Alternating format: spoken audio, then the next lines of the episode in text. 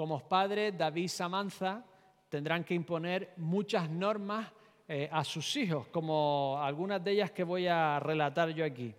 Los codos van fuera de la mesa, hay que lavarse los dientes después de cada comida, no se tocan las paredes que las ensucia, no se sacan los mocos en público ni se comen, solo se pintan las hojas destinadas para ello. No se esconde cuando uno le entran ganas, no se corre a lo Naruto o cuando te caes no te dará tiempo de poner las manos. Esto solo lo entienden los juventud, ¿no? ¿Me entendéis, no? No se grita si no hay fuego, no se ve la tele o juega videojuegos, sino a unas horas muy determinadas que siempre te parecerán insuficientes. No se tira uno al suelo y patalea. No se tiran eructos en públicos que hagan ruido o vuelan. Yo te puedo gritar cuando haces algo mal, pero cuando lo hago yo me lo tienes que decir con calma. Yo puedo acabar la conversación cuando quiera, tú no. Yo puedo mirar tu móvil, pero tú no. Yo puedo salir a la hora que, tú que yo quiera, pero tú no. No pegarás a tus hermanos cuando te pegan, sino vendrás a mí. No, no, no, no, no, no, no. Si mis hijos se fijaran solo en mis múltiples normas que les inculco para que no sean monstruos sociales, insociables más bien, podrían decir que lo único que yo hago como padre es perpetuar un estricto sistema policial jerárquico. Algunos de los jóvenes me están diciendo que sí. Pero cuando llega el Día del Padre, de repente me llenan de besos, me dan una tarjeta y me dice al mejor padre. No es que tengan muchos candidatos para el premio, pero me dice al mejor padre. Porque incluso ellos sabiendo que la mayoría del tiempo lo que les estoy es inculcando normas y restricciones, saben que lo hago porque les quiero muchísimo, porque mi función como padre es quererlos, pero también es ser inteligente, porque yo veo un futuro que a lo mejor ellos no ven y todas estas normas y restricciones son porque queremos que tengan un buen futuro, ¿verdad? Y normalmente eh, la vida es así, y es lo que encontramos en la Biblia. Eh, es como el fútbol, ¿verdad que todo es como el fútbol? Eh, decidme algo que yo no pueda encontrar una analogía del fútbol. Todo es como el fútbol. Tú lees el reglamento y hay decenas de normas y restricciones de lo que no se debe hacer y lo que se debe hacer, cómo se debe hacer pero prácticamente solo hay una en lo que te dice qué es lo que se debe hacer. Meter la pelota en la portería contraria. El resto, todo son restricciones y normas de lo que no y de lo que se puede hacer, cómo se debe hacer. Llegamos a números, Levítico, Éxodo, y es exactamente lo mismo. Vemos un montón de normas de lo que se debe hacer, lo que no se debe hacer, cómo se debe hacer, y podemos llegar a una conclusión que Dios es un ser caprichoso que lo único que quiere es implantar normas y tener al pueblo restringido y es totalmente lo contrario. Llegamos a número 6 y vemos el corazón de toda la ley. Y el corazón de toda la ley es que Dios quiere bendecirlo. Dios les dice un montón de normas, les dice un montón de cosas que tienen que hacer, tienen que pasar de ser un pueblo netamente pagano y esclavo a ser un pueblo libre y ser bendición al resto de las naciones. Pero el corazón principal de Dios no son las normas y las restricciones, es bendecir a su pueblo. Esta es la función principal que Dios quiere, porque Dios quiere que tengan un futuro.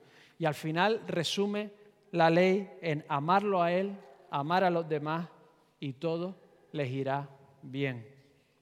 Así que la función sacerdotal es esta precisamente. Números 22-24 eh, era la función principal que tenía el sacerdote. Vemos una eh, descripción de trabajo de los sacerdotes en Deuteronomio 21.5. Si tienes tu Biblia, tu app, puedes eh, seguirlo conmigo. Deuteronomio 21.5.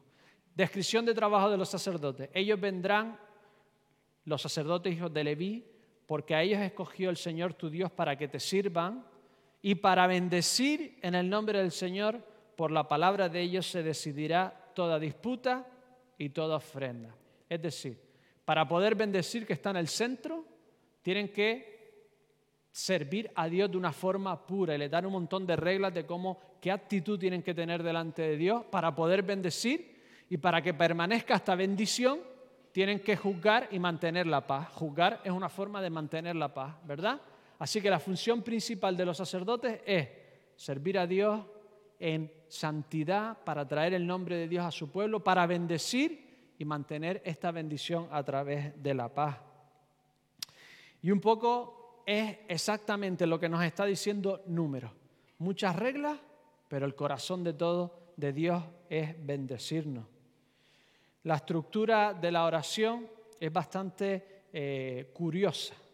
Primero, era una oración que hacían los sacerdotes por la mañana y por la tarde. Por la mañana y por la tarde. Empiezas el día, bendición. Terminas el día, bendición. ¿Qué está diciendo Dios?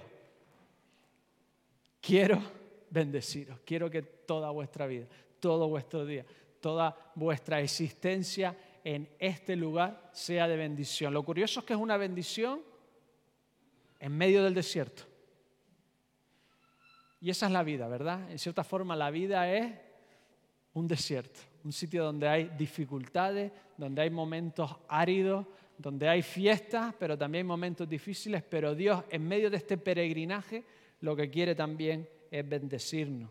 Los sacerdotes, los hijos de Aarón, levantaban las manos. Algunos estudiosos dicen que ponían la letra de Dios, del Shaddai, la primera letra eh, del nombre de Dios, levantaban las manos y hacían esta señal. Los que veis Star Trek dicen que el actor eh, adaptó esa bendición a la señal de Spock, ¿no? del saludo, y se suponía, yo no sé si lo hacían así exactamente, pero levantaban las manos hacia el pueblo, el pueblo normalmente se arrodillaba y por la mañana y por la tarde los bendecían.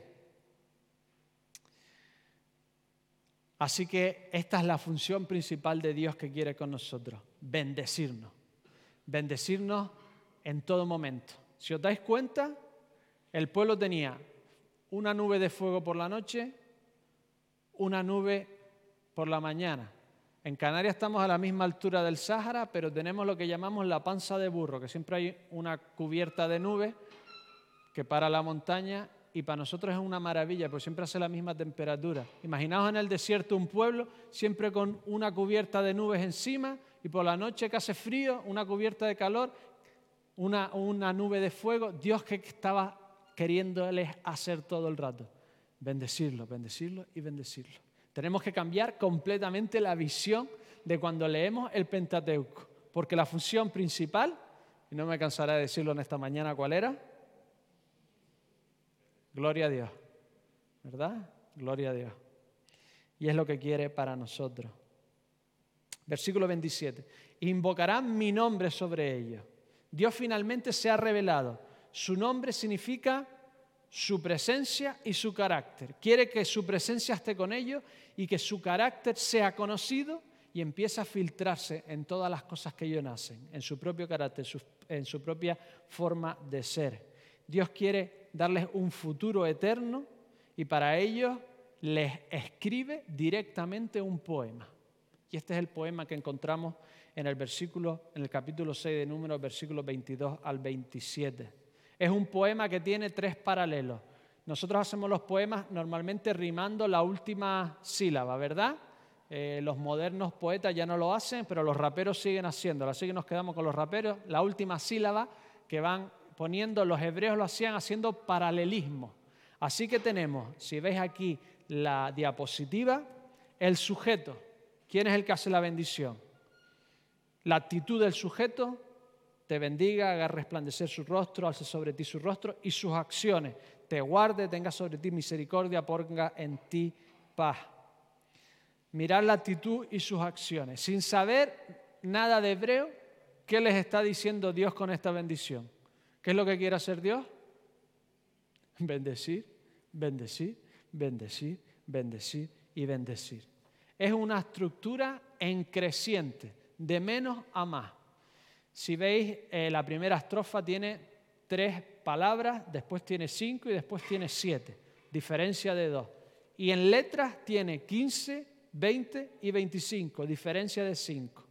Si sumas las letras sería 60. Algunos dicen que es porque la letra 60 es en hebreo Samek. Es la letra Samek. Las letras tenían un valor numérico, ¿verdad? Y esto significa apoyarse. Es la, la letra para apoyarse. Dios quiere que de forma creciente ellos se apoyen en Él. Quieren ser su apoyo continuo.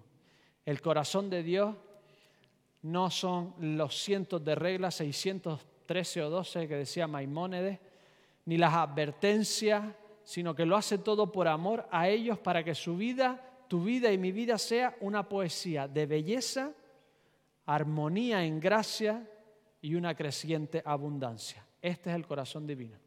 Quiere que tu vida y mi vida sea una poesía creciente de gracia, de armonía, de belleza y de abundancia. ¿Qué significa exactamente? Vamos a ir frase por frase. Número 6, 22. Habló, el Señor habló a Moisés diciendo, ¿de quién es la iniciativa?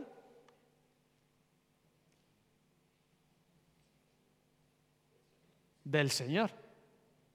No es que ellos estén buscando al Señor, no es que ellos tengan que rogar, tengan que, sin haber sacrificado nada, sin haber hecho nada, Dios ya toma la iniciativa de querer bendecirlo.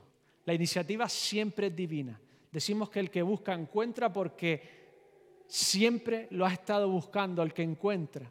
Es una autorrealización de que Dios siempre nos ha estado buscando, que Dios siempre nos está anhelando, que Dios siempre quiere que estemos con Él es la historia de la salvación en la que Dios siempre es el que nos busca, el que Dios siempre toma la iniciativa, el que siempre está detrás de nosotros queriendo nuestro bien y nuestra salvación.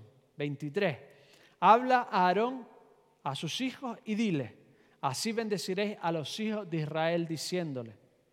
Esta es la función sacerdotal de los hijos de Aarón. Ni siquiera los hijos de Moisés lo pueden hacer. Tienen que ser los hijos de Aarón. Su función principal entonces es de bendición. ¿Y nosotros qué somos en esta tierra? Real sacerdocio. Nosotros tenemos como función principal bendecir esta tierra. Tenemos que quitarnos ya esta actitud de protegernos, de victimismo en el que el mundo siempre nos está atacando porque no le caemos muy bien.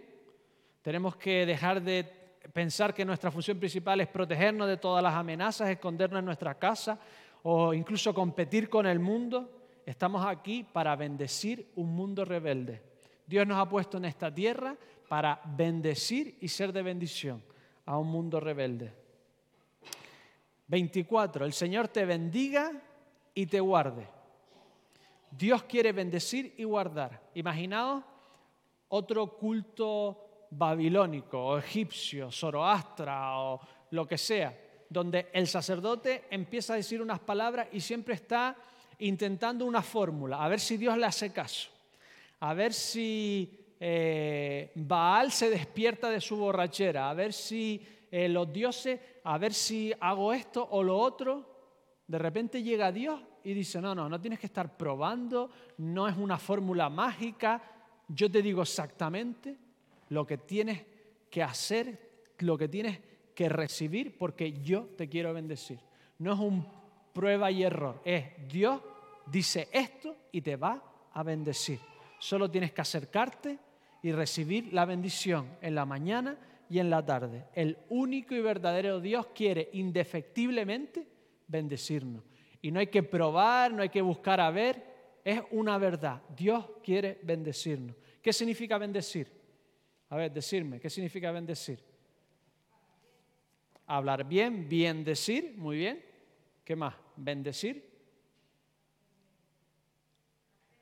Hacer bien, ¿vale? Pero salen los hijos por la mañana de casa al cole y le dice, Dios te bendiga.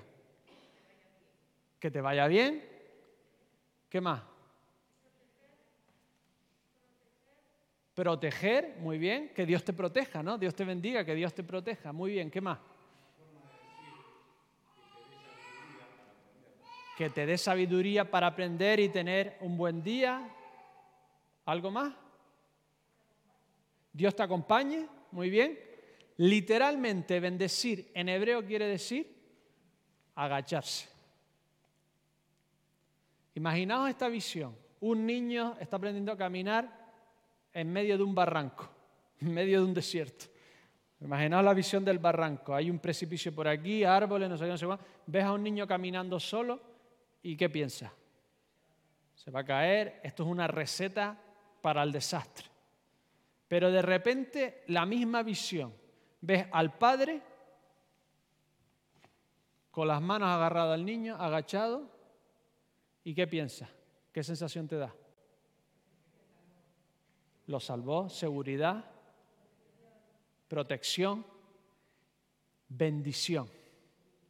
Dios se agacha a su pueblo y lo quiere llevar de la mano, con la nube por el día, con la columna de fuego por la noche, con su presencia en un tabernáculo. Dios se agacha hacia ellos. Ningún otro pueblo había tenido a Dios agachado sobre ellos, cubriéndolo constantemente. Dios los quiere llevar de la mano. Esto es bendecir, tener la presencia de Dios y la presencia de Dios es un regalo de protección, de seguridad, de bienestar, de conocimiento de Dios. Esto es realmente lo que significa bendecir, que Dios se agache sobre ti, te proteja, te guarde, te acompañe, te hable, te valore, te haga sentir, te haga saber que Dios está contigo. Así que ahora cuando digamos Dios te bendiga, estamos teniendo una visión visual y clara de lo que es exactamente lo que Dios quería con su pueblo y con nosotros. Imaginaos un pueblo esclavo que acaba de salir de Egipto, ¿con qué armas sale? En un momento buscan espadas, tienen algunas espadas, pero la mayoría de lo que tienen son palos, callados, tirachinas, ondas y van a luchar contra un pueblo totalmente malvado, acostumbrado a la guerra, a hacer atrocidades, y Dios los quiere bendecir, quiere ser Él el que haga la lucha, el que esté por ellos, el que se enfrente con ellos a toda adversidad. Esta es la sensación, esta es la palabra de guardar, rodear de protección. Estando pegados a Dios, Israel era invencible. Era como tener a Thor entre tus filas. Era un pueblo totalmente insignificante, sin habilidad ninguna en la guerra. Pero de repente tienen a Dios entre ellos.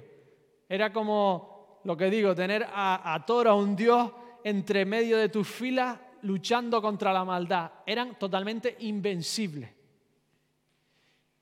Y cuando Dios nos bendice, cuando recibimos a Dios a nuestras vidas, nuestras almas son intocables.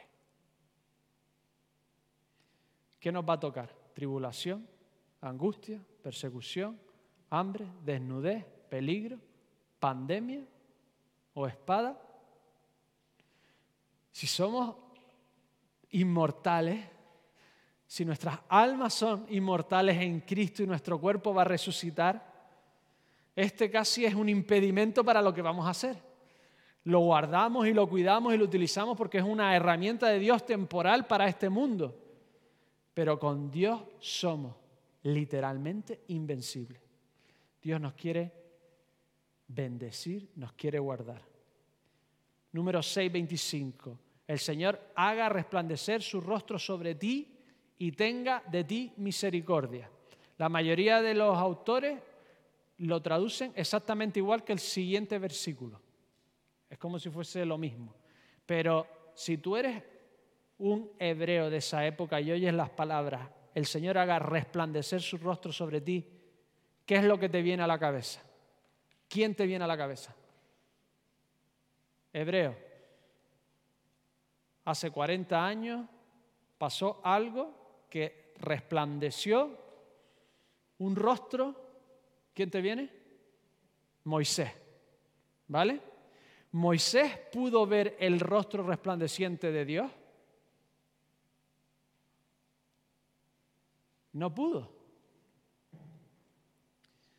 Dice que fue a la roca y Dios no le dio su rostro, sino que le enseñó, puso la mano sobre la roca y le enseñó su bondad, su espalda. No lo pudo ver.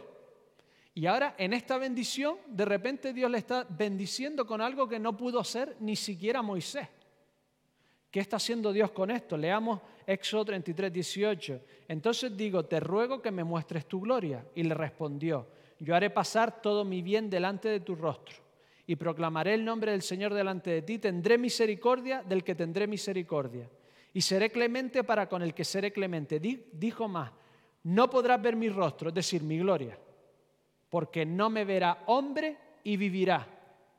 Por lo tanto, cuando el sacerdote levantaba las manos y le decía al pueblo que el rostro del Señor resplandezca sobre ti, el pueblo que pensaría, bendíceme con otra cosa. ¿Qué me estás deseando?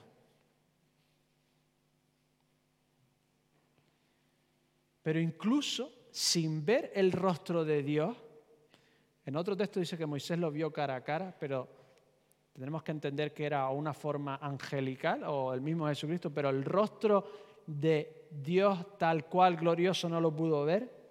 ¿Qué le pasó a Moisés? Viendo solo la espalda. ¿Cómo se volvió su rostro? Resplandeciente, ¿no? Y aconteció que descendiendo Moisés del monte Sinaí con las dos tablas del testimonio en su mano, al descender del monte, no sabía Moisés que la piel de su rostro resplandecía después que hubo hablado con Dios es una bendición entonces profética, en la que Dios llegará a un punto en que tendrá misericordia de su pueblo y podrán ver su rostro literal y ellos se parecerán a Él. Esto es lo que pasa cuando uno se acerca a Dios, de repente empieza a parecerse a Dios. Así que la bendición de que resplandezca mi rostro sobre ti, tenga de ti misericordia, significa llegar a un punto de forma profética en el futuro en el que yo me mostraré a ti exactamente como soy, tú verás mi rostro resplandeciente y te volverás como yo, por pura misericordia. Esto era una bendición profética. Veremos cuándo pasa. Número 6:26. El Señor alce sobre ti su rostro y ponga en ti paz. Para saber qué significa ya no resplandecer, sino alzar el rostro, vamos a leer lo que no significa. ¿Vale? Deuteronomios 31, 17 al 18. Y se encenderá mi furor contra él en aquel día, y los abandonaré, y esconderé de ellos mi rostro y serán consumidos. Y vendrán sobre ellos muchos males y angustias, y dirán en aquel día, no me han venido estos males porque no está mi Dios en medio de mí, pero ciertamente yo esconderé mi rostro en aquel día por todo el mal que ellos habrán hecho. Miqueas 3:4. Entonces clamaréis al Señor y no os responderá. Antes esconderá su rostro sobre vosotros en aquel tiempo, por cuanto hiciste malvadas obras. Así que la bendición en el que dice Dios alce su rostro sobre ti significa bondad, bondad vuestra y de Dios, bienestar, protección y audiencia constante con Dios. Escuchar siempre sus oraciones. Eso es lo que le está diciendo Dios como bendición a ellos y aparte de esto le quiere dar paz. Todos somos aquí políglotas, hablamos varias cosas, ¿no? ¿Qué significa, cómo se dice, paz en hebreo? Shalom, lo sabemos todos, ¿verdad? Shalom. ¿Qué es esta paz? Esta paz es la forma completa de vivir exultante en todos los aspectos de tu vida, sin dejar ninguno, en todos absolutamente. Levítico 26, 6. Y yo daré paz en la tierra y dormiréis. A la juventud le cuesta dormir mucho. Alguno me decía, voy muy, muy cansado a la cama para no pensar, para caer de redondo. Y no habrá quien os espante, y haré quitar de vuestra tierra las malas bestias, y la espada no pasará por vuestro país. Job hablando del shalom, sus casas están a salvo de temor, ni bien azote de Dios sobre ellos. Es decir, el shalom es paz total, descanso, sueño, confianza absoluta, la naturaleza siendo favorable a ti, no habiendo pandemia, y paz con Dios. Es decir, Dios les está bendiciendo con paz en lo físico y en lo espiritual armonía y completa paz en lo físico y en lo espiritual. Número 6, 27. Y pondrá mi nombre sobre los hijos de Israel y los bendeciré. ¿Qué pasa cuando te ponen el nombre en algún sitio? A mí me ponían el nombre en todos lados porque iba perdiéndolo todo por todos sitios. Alguno volvía. Pones un nombre y eso qué significa cuando algo tiene el nombre? Es mío. Esto es mío. Dios estaba etiquetando a cada uno de ellos. Este es mío, este es mío, este es mío, este es mío, este es mío. Tú eres mío, tú eres mío, tú eres mío, tú eres mío. Yo soy suyo. Es una bendición de pertenencia. Somos de Dios. Y a Dios no le roba nadie. Somos de Dios. Y una garantía de permanencia. Ezequiel 20:22. Mas retraje mi mano a causa de mi nombre, para que no se infamase a la vista de las naciones ante cuyos ojos los había sacado. Dios espiritual es un lugar eterno es un nombre eterno. En todas las naciones hay una iglesia cristiana, en todas las naciones hay una iglesia que lleva el nombre espiritual de Israel. Y si Dios no ha borrado, y si no se ha borrado el nombre de Israel de la tierra como nación, incluso ahora, es porque lleva el nombre de Dios. Llevamos el nombre de Dios y esto nos hace ser eternos. Tenemos el nombre de Dios en nuestras almas y no hay forma de quitarnos eso de nuestros corazones. Y todo esto nos lleva a la gran conclusión. La conclusión en una iglesia cristiana siempre cuál es? La conclusión siempre es, los chicos lo saben siempre, las escuela dominicas los preguntaban alguna pregunta y la respuesta siempre era Jesús. En cada detalle de esta bendición estaba Jesús. En cada palabra está Jesús lo que hace no es un rito, no es un game game up o no es una señal o es una palabra hablada. Porque la bendición siempre ha sido la palabra, el verbo. La bendición de Dios, la bendición, la creación fue por una palabra, la salvación es por otra palabra, el verbo de Dios hecho carne, Jesucristo. ¿Y quién fue la intención de salvarnos, de venir a esta tierra? Fue divina. La iniciativa siempre fue divina. Jesucristo puso su vida y la volvió a tomar. Hay algún autor ateo conocido que dice que Dios hizo abuso infantil con su hijo. Vaya chorrada. Jesucristo de su propia voluntad obedeció a su Padre y se entregó para dar su vida por la alegría de ver nuestras almas salvadas. Nosotros no le amamos a Él, nosotros le amamos a Él porque Él nos amó primero. Su iniciativa siempre ha sido suya. La iniciativa de que estemos con Él siempre ha sido suya. ¿Y qué significaba bendecir? Literalmente, agacharse. Dios se agachó tanto que no solo se agachó a un pequeño tabernáculo en el desierto y a un templo en Israel, sino que se agachó tanto que se hizo, siendo en forma de Dios, se hizo en forma de siervo.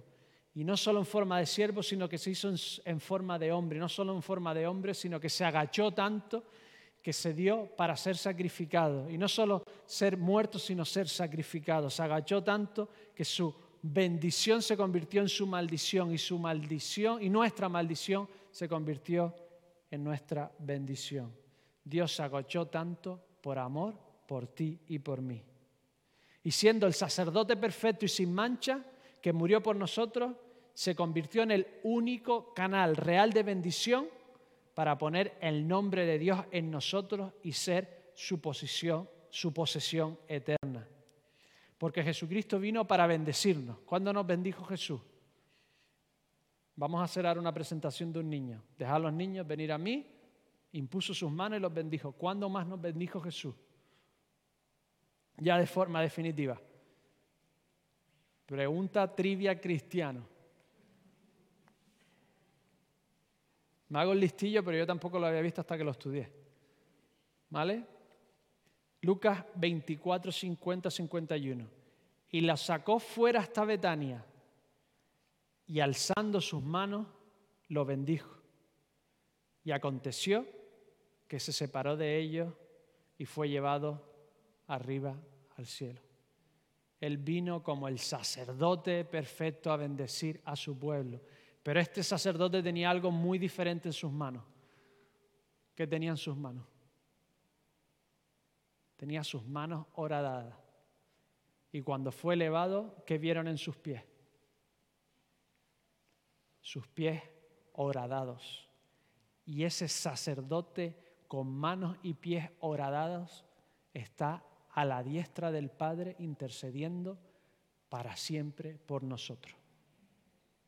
Y él no solo fue como un sacerdote perfecto, porque además de una oración sacerdotal, había otro personaje que bendecía al pueblo. ¿Sabéis quién era? El rey. Segunda Samuel 6:18. Y cuando David había acabado de ofrecer los holocaustos y ofrendas de paz, bendijo al pueblo en el nombre de Dios de los ejércitos. Y Jesucristo pudo hacer las dos cosas, porque Él es rey y Él es hombre, Él es nuestro intermediario. Y en sus manos tenía ambos, uniendo la parte divina a la parte humana, siendo el intermediario perfecto y dándonos la bendición real y sacerdotal, para que nosotros nos convirtiéramos también en qué? En real sacerdocio y nos iba a guardar para siempre.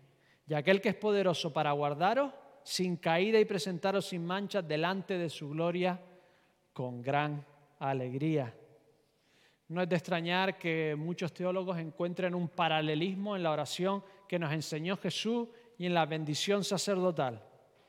Lo primero que habla la bendición sacerdotal, en las acciones hablamos de guardar.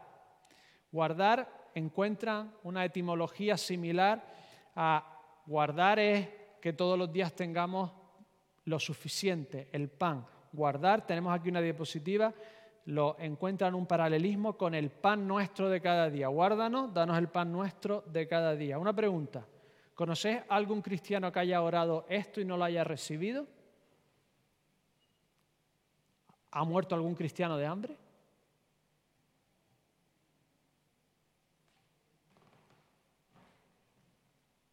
Sí. Pero ¿qué pasa si este pan diario que nos da el Señor es el pan diario que estaba en el altar, en el plato de oro? Ese pan que era troceado en seis y rociado con incienso. ¿Qué significa el incienso? Divinidad, ¿verdad?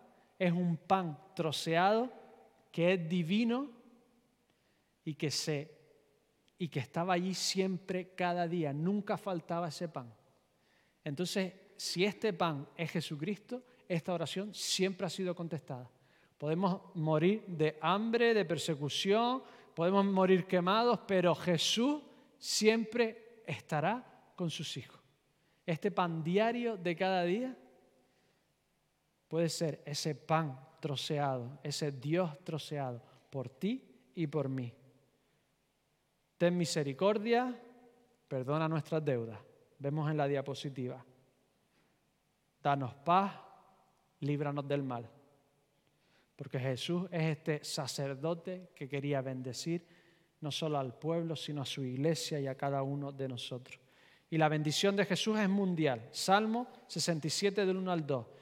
Dios tenga misericordia de nosotros y nos bendiga, haga resplandecer su rostro sobre nosotros, para que sea conocido en la tierra tu camino, en todas las naciones tu salvación. Pasó de ser un pueblo para bendecir a todos a ser la bendición absolutamente para todo el pueblo.